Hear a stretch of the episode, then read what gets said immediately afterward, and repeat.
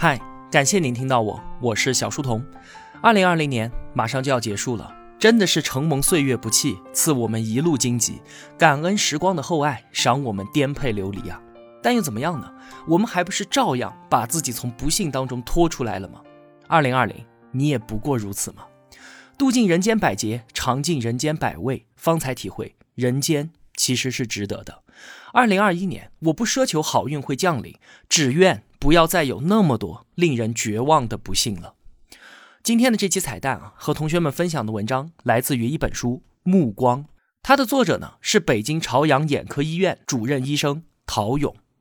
没错，就是今年年初暴力伤医事件的受害人陶勇医生啊，符合我们对于一个天之骄子的一切想象。二十八岁，医学博士毕业；二十五岁，主任医师；二十七岁，博士生导师。同时，他还主持着多项国内外的研究基金，是眼科领域中绝对的佼佼者。他被砍成重伤，左手被砍断，抢救回来，往后余生再也无缘手术台。人们充满惋惜的觉着，这样一个满怀热血踏上行医之路的顶尖医生，竟然会有如此遭遇，差一点被自己的患者砍死。估计啊，将会一蹶不振的倒在自己的信仰之下吧。但是呢，就在他被砍伤四个月之后，竟然正式的恢复出诊，继续为病人们看病。他把这一次巨大的伤害当成了一次人生的考验，更加坚定了自己的人生选择。他说啊，不管你的人生遇到了什么样的挑战，遭遇了什么样的挫折，只要你的内心有一束光，你就朝着那束光走，就一定能够走出来。人性复杂，善恶只在一念之间。陶勇所呈现出来的通达与智慧，绚烂夺目。他的这本《目光》的出版，不仅是为了所有关心和鼓励他的人，也是为了他自己。人生无常，不可挽回的事情太多了。古往今来，天灾人祸留下了多少的伤疤？如果每一份痛苦都被记住的话，那我们人类早就失去了生存的勇气和兴趣了。每个人一辈子啊，需要克服的太多太多，有时候是来自于外界，有时候。就是自己。有些人啊，十几岁就已经暮气沉沉，而陶勇医生呢，四十岁仍然一身的少年气。他眼里有光，是因为他心中有最初的善良与正直。这样的人值得我们为他热泪盈眶。接下来，我就为您分享《目光》这本书当中的一部分。二零二零年一月二十号，临近春节，医院里面依然是人满为患。俨然没有任何节日来临的气息，病痛不会因为任何的节假日放缓他的脚步。早上临出门的时候，妻子叮嘱我说：“母亲今晚准备了我最爱吃的香菇米线，早点回家。”我答应了。事实上呢，我也不确定自己能不能兑现这个承诺。好像家是我唯一可以撒谎的地方。在医院，我是一丝言语上的误差都不敢有的，因为对于每一个病人来说，医生的任何一句话都有可能让他产生无限的猜想。今天是我出门诊的日子，坐到就诊台后，我查看了一下今天的门诊量，比昨天还多了十几个。护士跑过来和我说，还有几个病人要求加号的。我笑了一下，香菇米线看来是吃不成了，能多让几个病人踏实的过年，也不枉母亲的一番苦心。整个上午看诊还算顺利，看了一大半的患者，我心里不禁有些舒畅，想着也许晚上能赶回去吃饭，所以我中午没去食堂，简单的泡了一包方便面。吃完后稍微休息了一会儿，大概一点钟就开诊了。正在问诊，猛然间，我感觉后脑遭到狠狠的一记重击，就像被人用棒球棍用力砸了一下，整个脑袋磕在办公桌上，头嗡的一下，一种木木的昏眩感袭来。我下意识的抬手护住头，那个时候我的右手还拿着病人的病历，所以本能的用左手向后脑摸去。紧接着又是一击，力度更胜之前。我听到旁边的病人大叫一声，这才意识到我被袭击了，便慌忙站起来往外跑。我甩脱周围的人和物，冲出来直奔楼梯处。楼道里瞬间传来厉声尖叫，人群四散。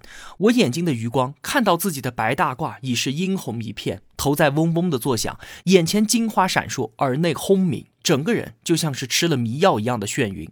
我努力控制着自己的身体，拼命的奔跑。这个过程不过十几秒钟。我跑到楼梯口的拐角处，发现是个死胡同。刚要转向，对方已经完全近身。电光火石之间，我看他手里拿着一个明晃晃的凶器，便本能的抱住头颅。重击再次袭来，我整个人被击倒在地。我大声的呼救间，看到一个白色的身影扑了过来，同那个人扭打在一起。我趁机爬起来，往扶梯处跑去，跌跌撞撞的跑下扶梯。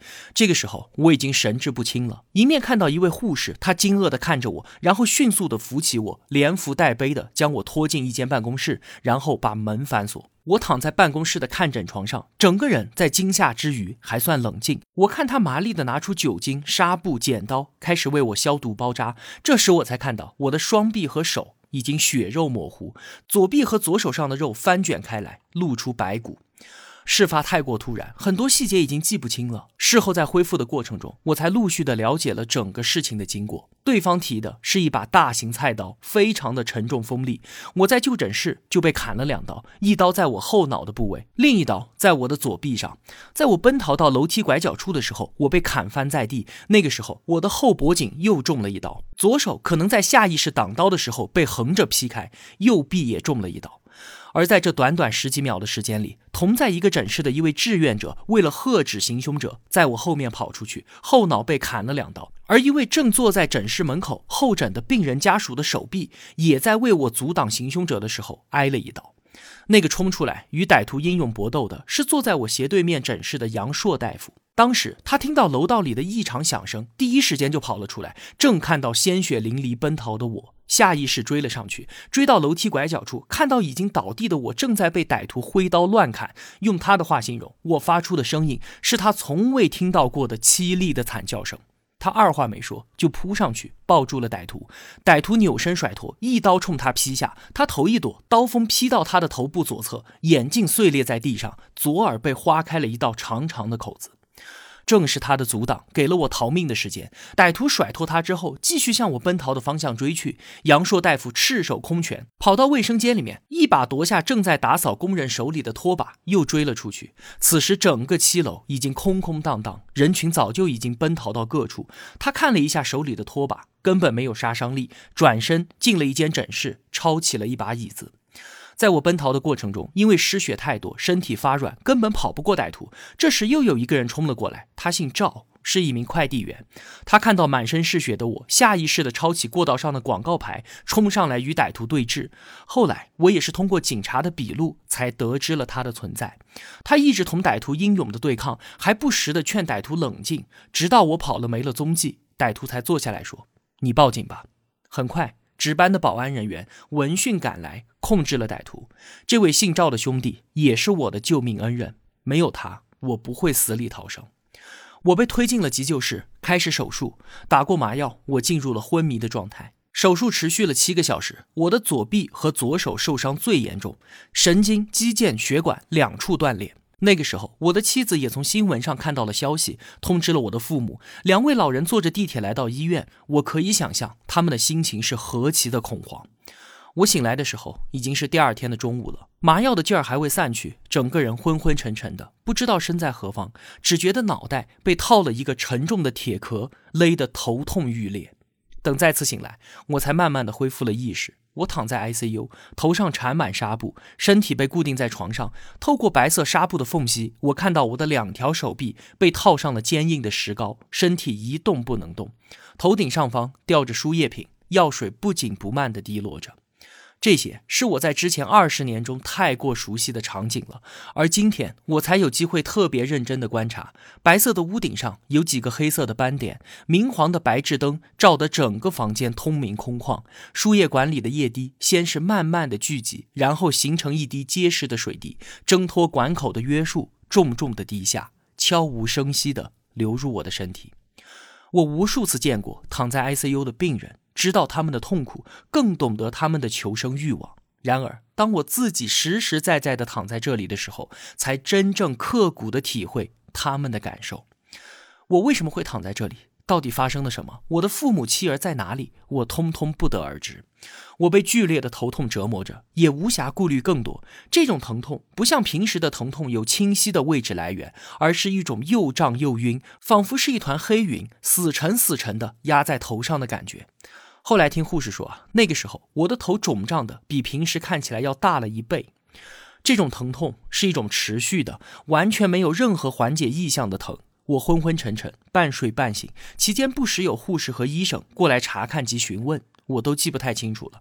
我全身心的和疼痛做着斗争，只觉得时间过得异常的缓慢，仿佛是一个人在炼狱中独自的煎熬。直到第三天，我的情况才渐渐好转，同时也得到了各方的慰问。只是这个时候，我呼吸困难，气力微弱，也难以表达太多。杨硕大夫在被抢救之后，被安排在了病房。他放心不下我，偷偷的跑来看我。我看到他头上的纱布，心里痛楚，想流眼泪，但似乎流眼泪的力气都没有。我们就像一起经历了生死的战友，目光相对，千言万语尽在不言中。主治大夫告诉我，我已经脱离了生命危险，让我放心。事实上，我还没有想到这个层面，疼痛只让我有一个念头，就是赶紧睡过去。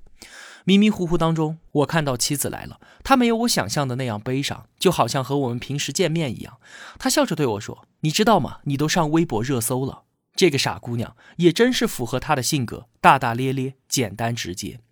我苦笑了一下，特别想问他家里的情况，可是此时我完全没有力气开口。他好像知道我想问什么，温柔地告诉我，女儿暂时拜托朋友照顾，父母也安顿好了，一切都好，让我放心。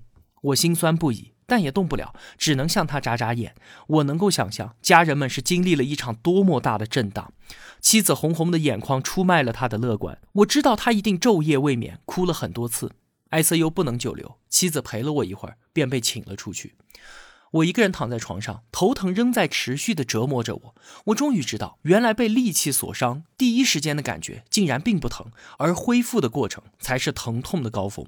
头疼是脑水肿造成的，我整个脑袋疼得像扣了一个完全不透气的钢盔。我知道这个过程谁也帮助不了我，只能靠我自己一点一点的扛下去。值班护士进来给我换药。他笑着说：“你呀，在 ICU 里是最年轻的，不用担心。”我知道他在安慰我。医生的谎言只有医生听得懂。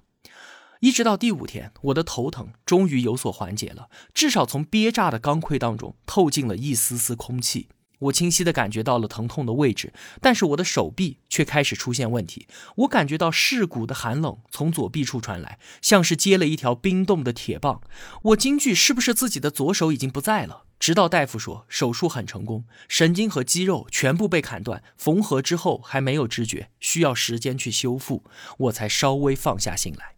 第六天，妻子又来看我，她说现在我上了新闻，很多热心的人都非常关心我。我的同学们、朋友们打爆了他的电话，纷纷给我录制祝福视频。还有一些人想要来看我，但因为新冠疫情没有办法进入医院。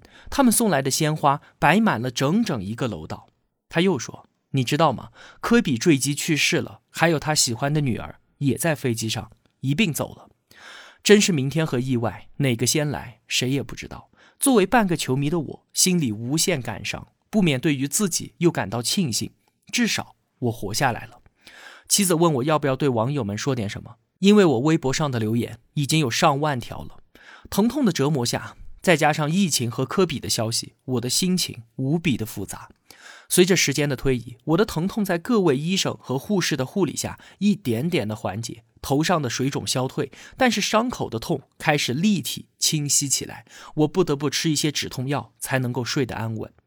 右手的伤势是相对较轻的，已经拆除了石膏，露出了可怕的伤痕，红红的，四十多针，足足有十几厘米长。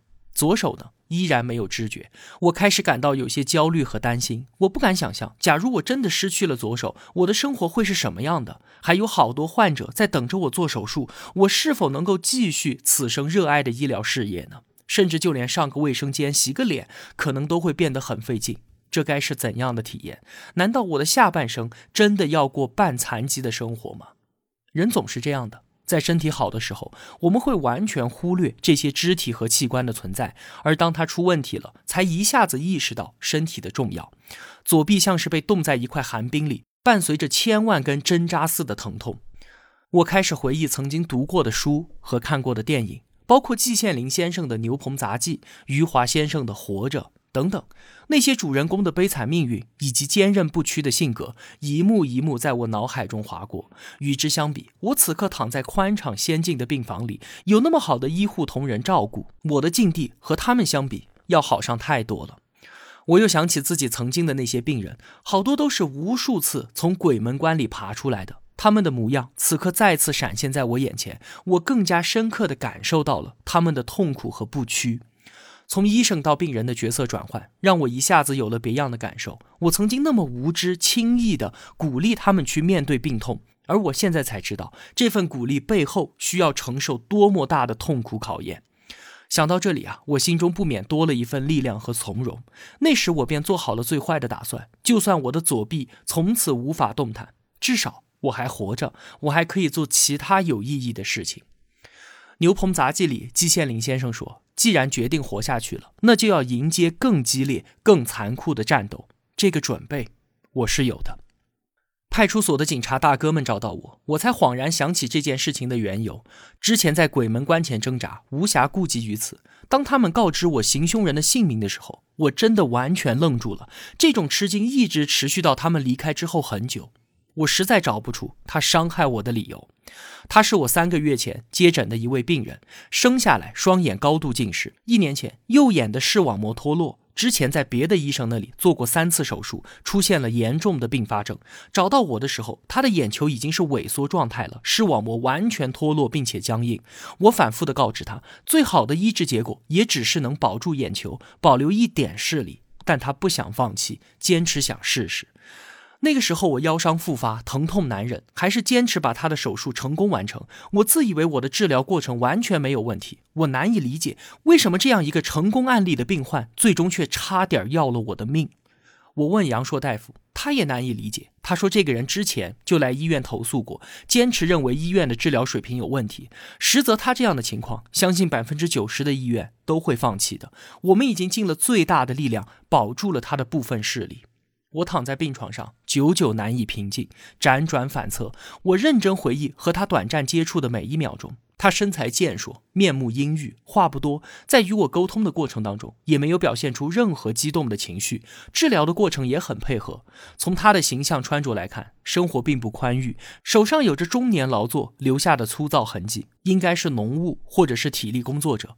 手术后，我还特意为他尽量节省医药费用。他的左眼并没有太大的问题，可以自己伏案写字，并不太影响正常的生活。到底是为什么他对我有如此大的仇恨，非要？置我于死地呢？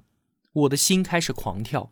从医这么多年，我从未对任何病人轻视怠慢，所以我从来不畏惧任何的投诉。医院里的同事们都知道，我从不接受协商调解，并不是我固执高傲，而是我自认为我已经尽了自己最大的努力了，也坚信这是我最好的方案。如果因为投诉而委曲求全，那将是对我从医品格的侮辱。然而，在我不了解的患者心里，他们又是如何想的呢？那一刻，我感到毛骨悚然。妻子和其他来看望我的同事都劝我别想那么多。但是我最近几天命悬一线，遭遇痛苦折磨的经历，以及我坚持那么多年从医的初衷，让我不能不想那么多。在我心中，我一直认为医生和患者本身并不是对立的，相反是共同面对病痛的战友。我们彼此协作，共同战胜这个敌人，为什么会自相残杀呢？澎湃起伏的心情让疼痛加剧，头上像戴了一个金箍，此刻正受着紧箍咒的考验。我疼的身体有些痉挛，不得不停止思考，服一些止疼药才能够睡去。后来有媒体的朋友问我，当时恨不恨他？我的回答是：我可以理解，但不能原谅。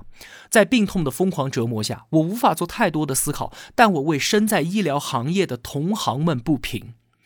在 ICU 住了十天，直到转到普通病房，我才见到父母。我完全可以想象他们这段时间的心情。后来我才知道，父母看到昏迷时的我，哭到差点晕倒，但此刻他们见了我，没有流露出一点绝望痛苦的神情。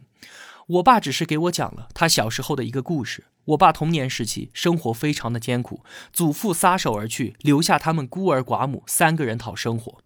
他一个人上山去砍柴，因为一次失误，镰刀在小腿上划下了一道长十几厘米、三厘米深的大口子。他硬是拿衣服捆着大腿根，走了二十多公里的山路回家。讲完，他便没有再说什么。父亲不是一个话多的人，他能和我讲这些，我完全理解他想表达的意思。相比之前的疼痛，转到普通病房的体验可谓从地狱回到了人间。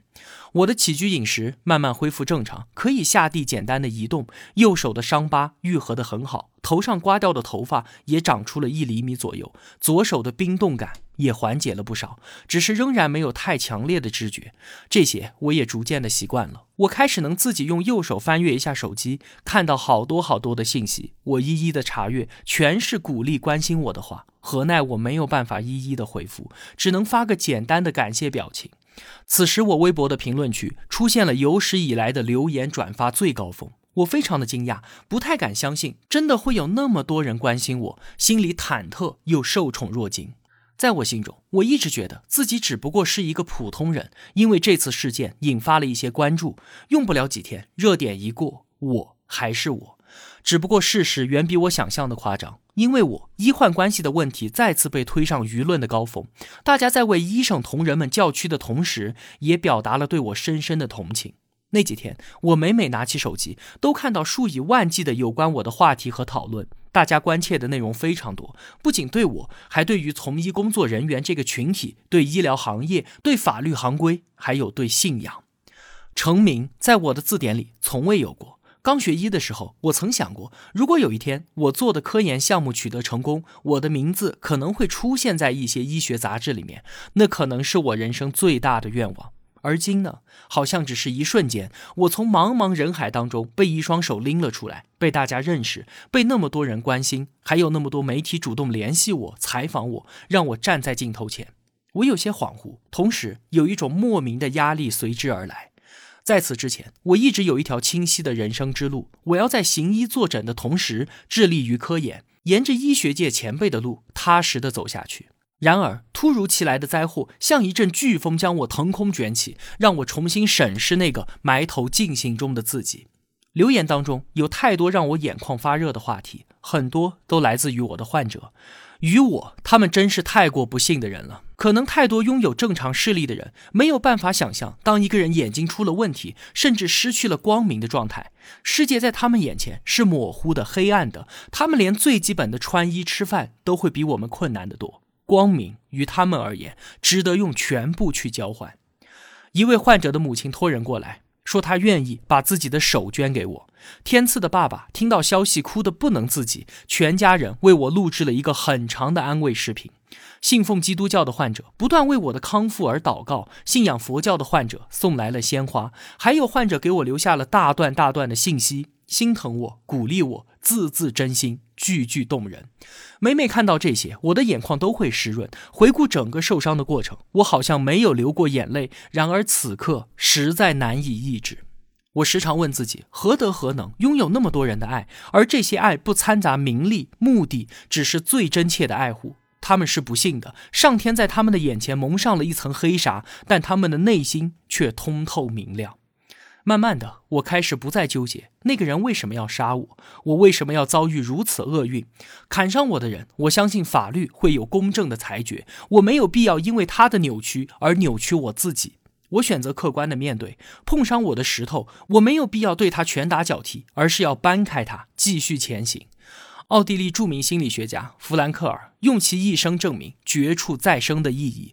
人永远有选择的权利，在外界事物与你的反应之间，你可以做出不同的选择。我想，如今我有如此遭遇，也许就是生死边界的一次考验。把这件事当做我一段独特的经历，让我从医生变成患者，真正体验一下在死亡边缘的感受。对于患者的心态更加的理解，对于医患之间的关系更加的明确，对于从医的使命更加的坚定。爱因斯坦曾说，一个人真正的价值，首先取决于他在什么程度上和在什么意义上从自我当中解放出来。上天为我关上了一扇门，必定为我打开一扇窗。我并不希望我受伤这件事情被太多人关注，在我的眼里面，每天都有那么多人在生死边缘挣扎。相比起来，我和他们并无二致。这件事情真正的意义在于，我能为这些关注我的眼睛呈现什么样的价值。我决心以我的经历作为教训，为我的从医同行们呼吁一下安全的从业环境。这次伤痛宛如噩梦，我完全不想回顾，只希望到我这里为止，永不再现。我知道改善医患关系关联着太多的层面，但如果因此能够在医院门口装上一道安检之门，也算是对我受此一劫的莫大告慰了。我的一本医学著作是我近十年的经验总结和智慧结晶，我想赶紧把它完成，把这本书交给人民卫生出版社来进行后续的工作。因为当时我颅内水肿，还有出血，担心伤后存有后遗症，不想半途而废。再者就是继续推进公益计划，因为我们现在的治疗技术和手段相对是有限的，世界上终归还是会有很多失明的人。如果我能为他们做一点点事情，或许能够帮助他们改变人生，让盲人享有该有的权利，能够独立并且快乐地生存于这世间。这也是我受伤后拥有这点影响力的意义所在。有了这样的想法，我的心态一下子舒展了很多。心态的轻松让病痛开始有些畏缩，我能够明显感觉身体恢复的力量。最让我难受的头痛在慢慢的消退，左手没有那么冰冷麻木了，好像有了知觉复苏的意思。因为疫情的原因，病房里非常的安静，我大多时候都是独处的，没有工作，没有接不完的电话，没有七七八八的琐事儿，只有我自己和自己思考。对话，这是我有生之年都没有过的一段修心时光。我回忆起很多人、很多事儿，我越发感觉到生命的伟大和人性的多样化。对于那天的事，我也不再回避，可以客观的回忆。身边的人逐渐从不同的角度向我讲述了当天的经过。我问杨硕大夫：“你看到歹徒对我乱砍，手无寸铁就冲上去，你不怕吗？”他说：“当时没有想那么多，就是一种本能。”我又问他：“假如再次出现类似的情况，你还会上吗？”他斩钉截铁地说：“当然会。”他看不了这种打杀的行为，也听不得绝望痛苦的惨叫。过了很久，我又见到当天为我挡刀的患者家属田女士，以及舍身将我抢救到诊室的护士陈伟伟。他们的第一反应先是安慰我，完全没有觉得自己当时的行为多么的勇敢与伟大。陈伟伟把他领到的六千块钱见义勇为奖金悉数捐给了盲童，这就是平凡人，我们都如此相同。正是因为身边这些人的影响和触动，我决定接受媒体的采访，希望尽自己一点小小的力量，不管是对于医护安全的呼吁，还是对于盲童的救扶，或者是从这件事情上给大家一些正面的思想引导，都可算作一个平凡人的善举。在接受几家媒体采访的同时，我看到北京市首次立法保障医院安全。在我刚刚发出呼吁的当天下午，就得到三位民主党派人士向政协上交提案的消息，并且在十五届人大常委会第二十二次会议上表决通过，正式出台《北京市医院安全秩序管理规定》。北京所有的医院都建立了安检制度。忽然间，我身上多了一层更深层次的使命感。既然世界可以无纪律、无原则的用榴莲痛吻我，那我就只能有组织、有计划的把它做成披萨了。平凡的我也想通过自己这点微不足道的影响力，把自己的价值发挥到最大，想让更多的人看到人性的善良，让更多的患者得到救治，让更多对于生活迷茫和抑郁的人感受到生命的意义，让更多从医或者打算从医的年轻人坚定自己的梦想。于是我决定写下这本书。我不想记录我平凡生活的点滴，而是更多的展现我从医二十多年来，从接触到形形色色的患者和朋友身上，以及书本里吸收到的能量。关于善恶，关于生死，关于医患，关于人性，关于信仰。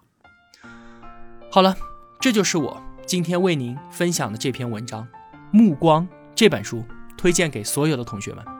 我是小书童，我在小书童频道与您不见不散。